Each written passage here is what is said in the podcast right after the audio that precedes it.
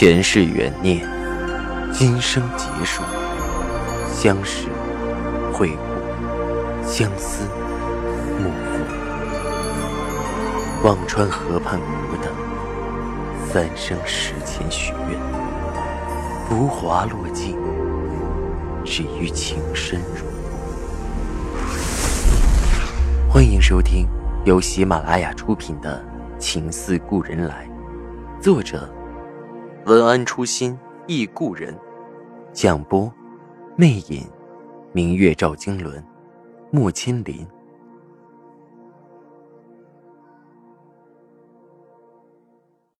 第一百五十二集。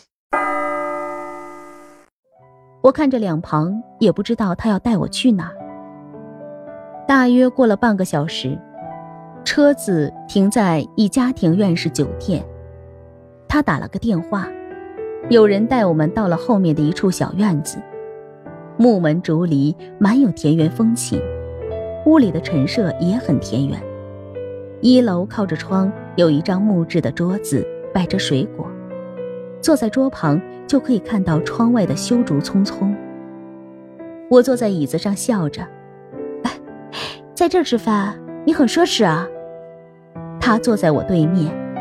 那要看和谁吃啊。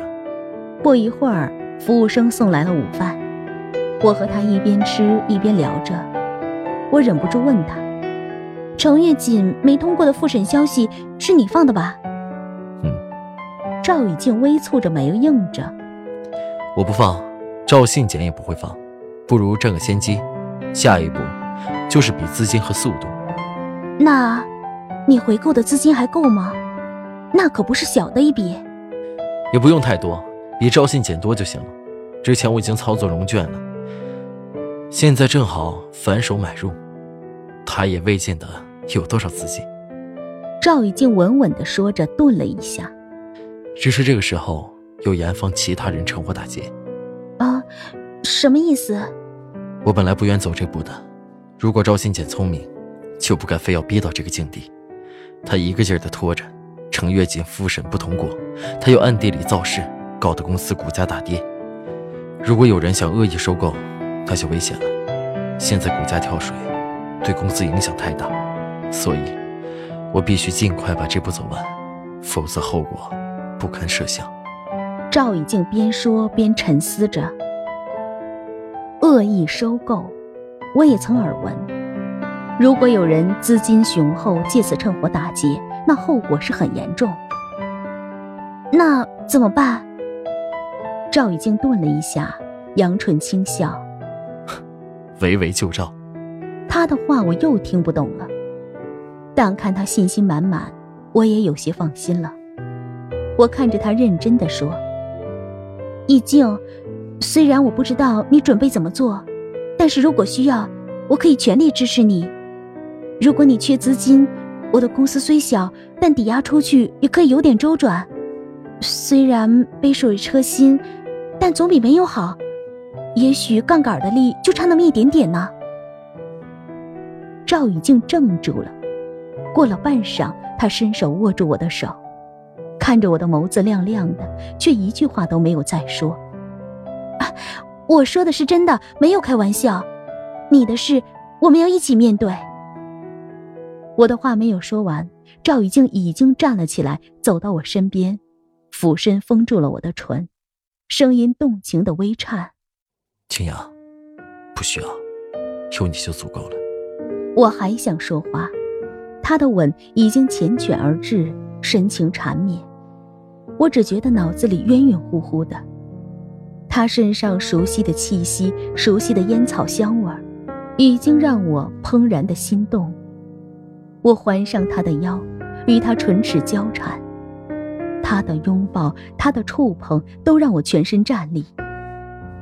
赵玉静的呼吸沉重起来，把我打横抱起，上了二楼。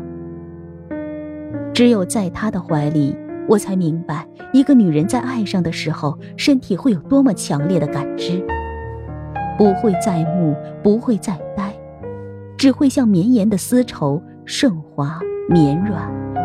青阳，我爱你。他的声音像从天边传来一样醇厚沉稳。爱，这个字眼好甜蜜。此刻，我无比坚信地确认着，我爱这个男人。他呢，也是爱着我的吧。洗澡后，昏昏沉沉睡着了。等我醒来，赵以静已经穿好衣服，打开电脑看着。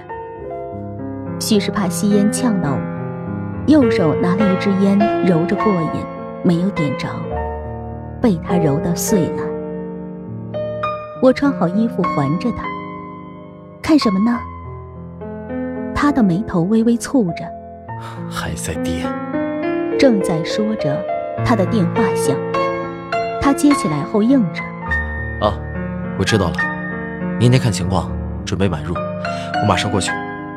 我急忙收拾好，跟着他一起出去。他开车到了证券公司，我又转到客户那里签单，心里却在想着赵以静的事。如果要买，那就说明股票要止跌了。晚上回到小镇，看着司之恒的股票走势还在跌着，但是幅度似乎小了。我不知道赵以静会用什么办法停止跌价，更不明白他的资金够不够，只能陪着他一起等待。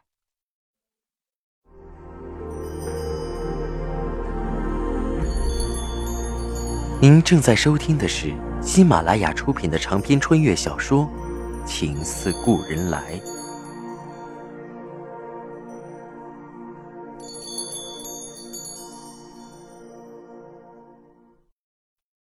第三局看着很复杂，止跌回购，还要防止别人趁火打劫，三位一体，很紧张。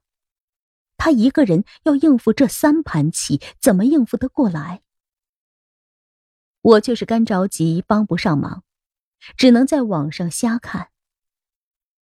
晚上的时候，却忽然看到一则消息：思路的 DK Two 系列被人举报。甲醛含量超标，有关部门已经介入彻查。我忽然全身轻松，豁然开朗，唇际泛起一个会意的笑。赵以静说的“围魏救赵”，原来就是这个意思。说起思路的 DK Two 系列，我化成灰也忘不了。当初与韩国的李先生谈的那笔大生意的时候。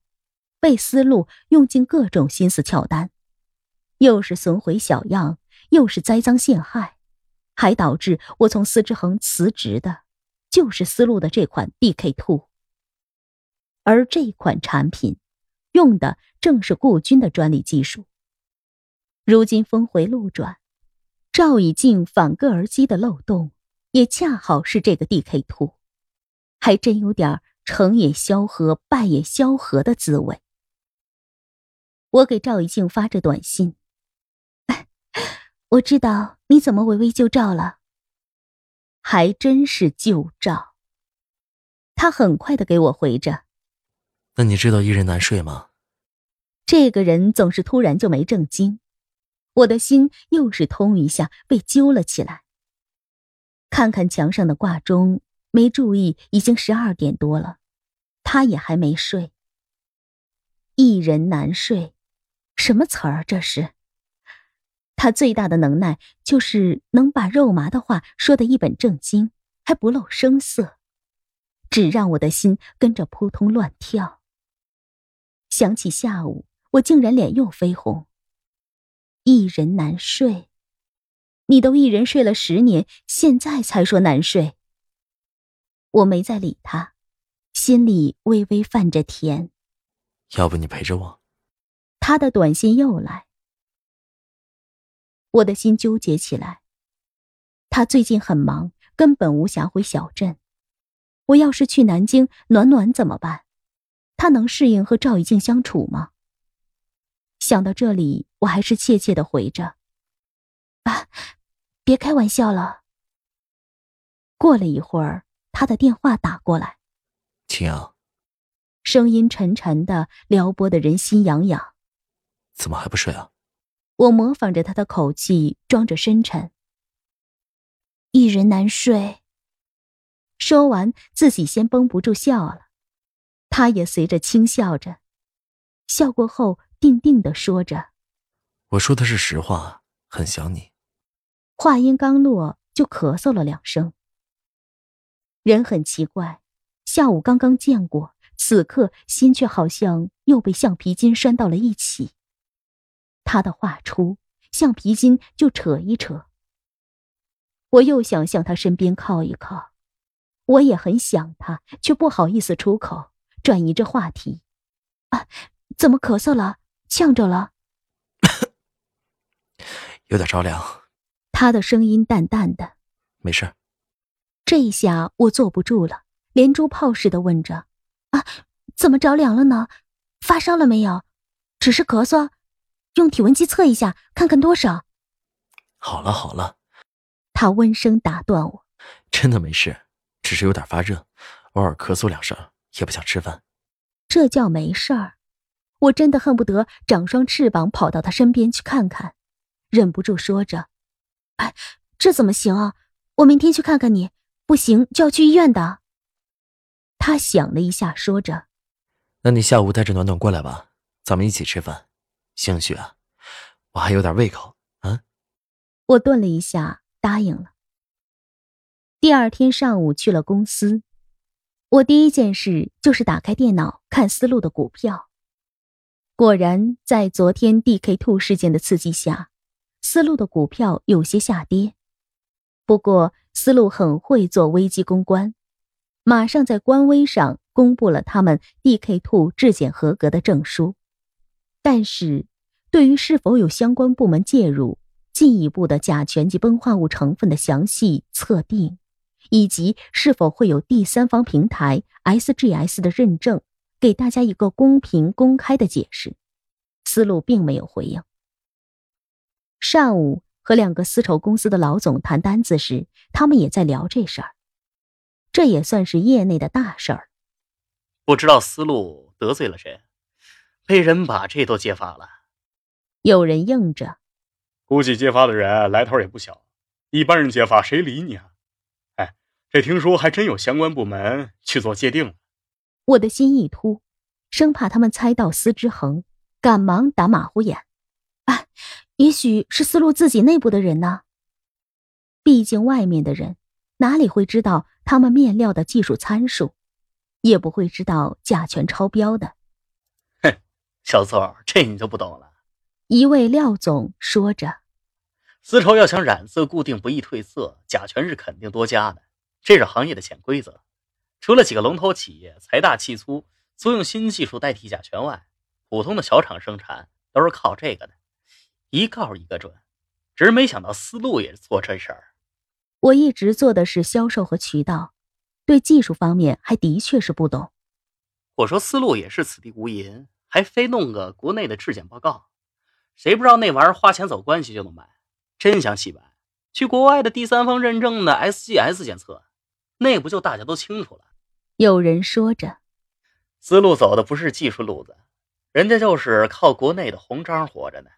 所以这回你看着，肯定是雷声大雨点小，最后还是没事儿。大家纷纷点头称是。被廖总这么一说，我的心也随着忐忑。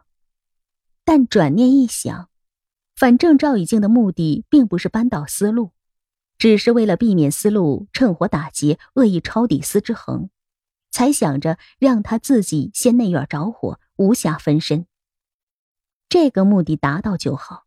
至于思路后续是否会真的被查，或者是否会被处理，应该不是赵一静关注的重点。上午办完事，我回公司安顿了一下。张帆已经又去北京跑司之恒的代理去了。公司里也没有什么大事，我顺便打开电脑看了眼司之恒的股票，果然已经趋于平稳，不再跌了。看来赵以静再次出手了，我的心踏实起来。